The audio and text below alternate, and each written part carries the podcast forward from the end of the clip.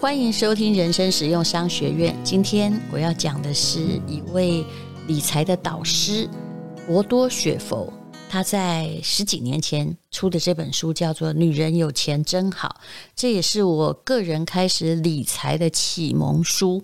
它让我想到自己的很多很多的事情。各位应该知道，世界各国都差不多，女人平均赚的比男人少。这当然有很多原因。我们大学毕业的时候，你赚的未必比你同班同学那个男生少。拿第一份薪水的时候，以现在来说，大概薪水差不多，好吧？那顶多差个一两千块。可是慢慢的哈，女人越老越贫穷，在所有的已开发的社会都是一件事实。我说的是平均哦，你不能拿那个一两个有钱的女人来当比例。我说的是平均数字，为什么呢？因为女性她后来常常是为了家庭、为了孩子、为了这些天职，会辞掉工作，或者是放弃升迁。哦，也许呢，也不太可能创业。我曾经这个调查过。我是五年级嘛，我调查过，我之前就年纪比我大的却创业成功的女性，当然她们是凤毛麟角，但是她们为什么创业成功呢？嗯，那种嫁给好呃有钱的老公，后来继承了他们家的公司的就不算哈，这当然也有不少，大部分的女性老板竟然常常是因为婚姻失败才创业。也就是他是不得不创业的，在呃台湾四五年级的女性大概是如此。那么差不多呢，真的主动创业，从小就有创业梦的，恐怕呢要从八年级开始哦，啊七年级八年级才开始。那平均女人是赚的比较少的。那那为什么呢？博多雪佛他自己是个男人呢，他就。讲了一个逻辑，我觉得这个逻辑蛮通的。他说，因为男生比较顽皮嘛，啊，顽皮是雄性动物的特色啊。我自己也常常觉得，哦，照顾一个男生哈，这大概比照顾三个同年龄的女生来得累哈，大部分是如此。可是因为男生很顽皮呀。顽皮的时候，他很习惯，就是呃被人家赞扬哈，做对了会被赞扬，或者是做错了乱搞会被人家骂。那么无论如何呢，他都啊，不管是被赞扬或骂，他都比较成功的受到了重视，让大人的眼睛转向他啊。那么所以呢，男孩会觉得自己很重要，或者是至少呢，脸皮也比较厚。遇到困难也比较不怕，但是女生很小就被人家教你要乖巧，乖巧是美德，要比较谦虚啊。那么她不发出声音，大家都会觉得是应该的。那于是呢，这个女性呢，就是她的就对抗挫折的能力，因为从小没有训练嘛，她不顽皮嘛，没有被骂嘛，也就是比较低。那么女性呃常常就会在职场上呢，就是呃过了很久，然后到最后哎生的是一个真的没有你那么优秀的男人，这种事常常可以看到，不只是在日本的上班族连续剧里面。博多雪佛说了一句很现实的话，他说：“当男人靠吹牛和这个谄媚拼命往上爬的时候。”女人却在角落里面等别人发现自己的优良的品德啊。那男人的活动范围很大，各种陌生的舞台，他常常敢呃出现。但是女人常常会觉得，哎呦，我不熟悉，会不会很难呐？啊，哦，这个呃，就是他常常会画地自限呢。男人常常从工作中争取自尊，毫不犹豫哦。但是女人常常会，呃，因为不想跟男性竞争呢，所以呢，啊，就把自己这个隐藏起来，啊，温柔的活下去。当然，我觉得能够温柔也是好的。可是，那么她就常常跟成功绝缘。那甚至也许在中年之后，哦嗯，大部分的女性哈，理财也都是如果你没有工作，你就依靠男人。那万一这个男人一失业哈，最近这种事实在太多了，或啊中高薪就被裁员，那么哦年纪大的一定先裁嘛，那整个家庭都过不去，才发现说原来理财的也是老公，但是老公呃失去工作之后，其实家里的钱也花光了，那到底应该怎么办呢？女性常常在中老年陷入财务的困境，应该如何是好？这博多雪佛他说，女性累积财富有几个原则。第一个原则相当的，就是一针见血啦。他说，请认清金钱陷阱，别被爱情冲昏头。那些哈跟你认识没几个月就来跟你借钱，或者是啊这个跟你斤斤计较的这些男性，多半。不是什么太好的角色，他们就是把就是女人的钱来当成自己的钱，嗯，可能他们的家庭基本上就已经注入他们这样的思考了，一直到现在哦，我还看到很多年轻女孩子嫁到嗯人家家里去哈，跟这个公公婆婆住同样的房子，好，那如果你喜欢，那就不打紧了。可是哦，过不久呢，婆婆就说，那你薪水也应该交出来。不然你就不是这家的人。那请问你要服从吗？我真的劝你不要，因为会做这种要求的人哈，完全不尊重你的天赋人权，基本上就是把媳妇当奴隶的意思吧。好，那么那个不要为爱情冲昏头而失去你对金钱的掌控力，我觉得对现代的女性是非常非常重要的。那。第二呢，就是 我真的觉得这是二零零三年出的书诶，可是他现在当时的美国贷款利率可能还有四趴或五趴，他当时就提出这个想法，真的很酷。为什么？他已经看到了通膨的威力了。那二零零三年的美金一块钱，现在呢，有人做过统计说，哎，目前以前这个。两千年的时候，一块钱美金可以在美国买到的东西哦，然后平均呢，现在的购买力大概大概不到两毛钱吧，很多东西都涨价，涨得要命哦。所以博多雪佛当时就提醒你，如果因为房子跟银行贷款，每一期只要偿还最低的应缴金额，你就让你欠的债随着通膨而慢慢的变淡。嗯，现在看起来。这十几年前的中固还真的是一个真理。如果你那个时候为了买房子哈欠了，比如说十万块美金好了，那个十万块美金在两千年、两千零三年左右还算蛮大的，后来实在是算的实在是很少了。那如果你不是不只是美国如此哦，你去看这个，比如说大陆好了，大陆。之前哦，在一九八零的时候，不是都有万元户吗？就有一万块人民币，哇哦，好了不起！现在一万块又能做什么呢？只不过是，呃，一个人一个月薪水如果只有人民币一万块，在上海都算是很穷的人了。所以，这个呃，薪水的增多也代表了金钱哈本身所含有的购买力已经在下降了。所以。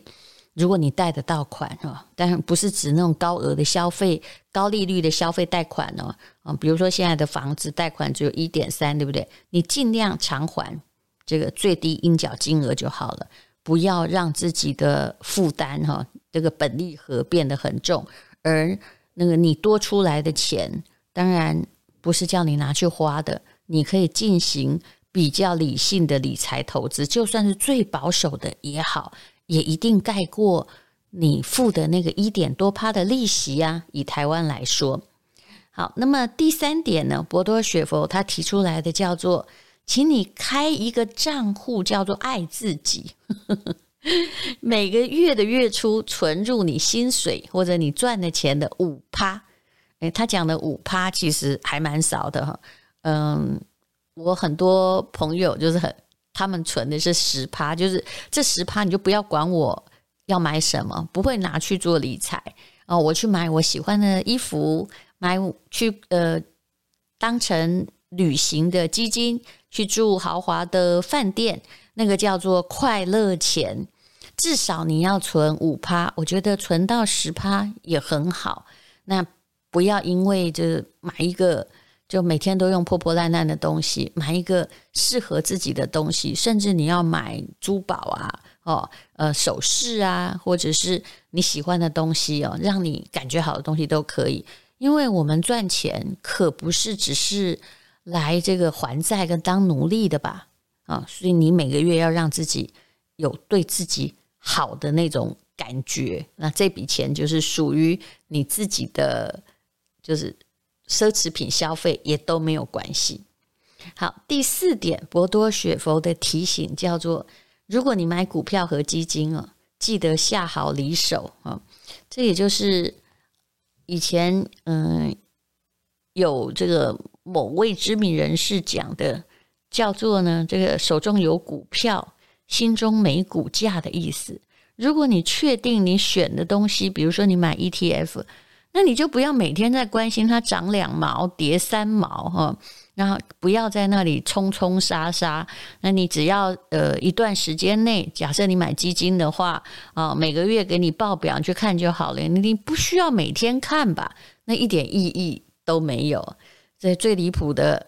还有那种买房子，他每天都在关心自己的房子是涨是跌，这才有趣。因为你你住在里头，你又没有要卖，它涨你也不要卖，它跌你也不能卖，那 那你关心做什么呢？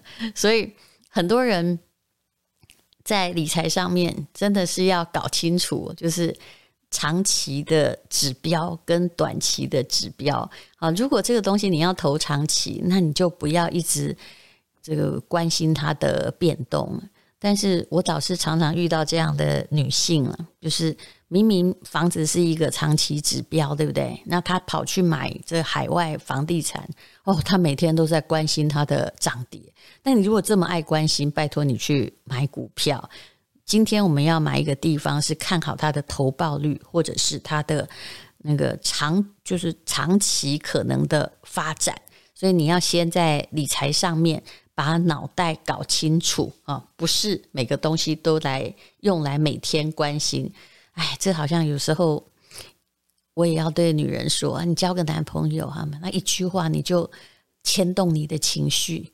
哎，如果你真的想要跟一个男人过一辈子，那他就是你要看的是长期指标啊，他是不是很上进啊？基本上还对你不错啊。但是你每天都在为那个嗯。他讲的一句话呀，或者是一点点小事情啊，在那里，嗯、就是在那里牵动你的情绪。就是你每天用短期指标来衡量你这张这个长期的，我不能说长期饭票了，长期的对象的话，这也是一件很莫名其妙的事情，基本上不是太聪明了。好，那第五点呢，这博多雪佛他教的。跟常常在我们节目上讲保险的刘凤和讲的是一模一样的。你要买保险，对，但是要买真正有用途的保险，要保的很少。那万一遇到什么事，要领的很多，千万不要去保那些保的钱很多，让自己的快乐都没了，然后也未必领得回来，或者领回来之后。享受的，嗯，可能就是别人哈，就是你倒霉，他高兴了，那就没有任何的意义。所以，根据这位亿万富翁的交战守则，诶，女人想买名牌没有问题啊。嗯，说真的，你管人家买名牌，嗯，就是名牌会成功到现在，也是因为他有他做得好的地方。那如果是你把每个月初存入你的所得的五趴十趴。你高兴怎么买你就怎么买，去想去顶级饭店度假做 SPA 没问题啊，因为你是量入为出的，嗯，那还有呢，他有给女性几个建议是，我觉得是蛮针对台湾女性，虽然这是一本写给美国女人的书，蛮针对台湾女性的一种普遍的缺点，比如说呢，请你展现你的长处。除了你之外，没有人能让你觉得自己不好，这是他跟女性说的。然后开发你的创造性，不断的去寻找更好、更快、更新、更有效的可能来完成工作或解决问题。不要一遇到问题就在你碰下来，的就在那里停下来，然后求爷爷告奶奶，问别人有没有解决方法，而自己没有定见。还有，他叫女性不要逃避问题啊。一个有能力处理问题的人才会受到重视。如果你只是会报告问题，没有提出解决方案，你的公司老板为什么需要重视你？啊，他又不是那个古老的皇帝，每天就爱听那个妃嫔跟他说啊，谁谁谁又怎样，谁谁谁又怎样，那里又出事了。其实老板要听到的，不管你是男是女。他都要听你的解决方案，他可不是一直在背后帮你擦屁股或倒垃圾的那个人啊。他希望你自己有为。好，那么人们呢，往往认为能够迅速完成专案，就某一件事情的女性是优秀而有能力的。还有这个提醒也很好。女人呢、啊，如果呢你不做比你现在拿的薪水之外更多的事，那么你永远不会获得比现在更多的报酬。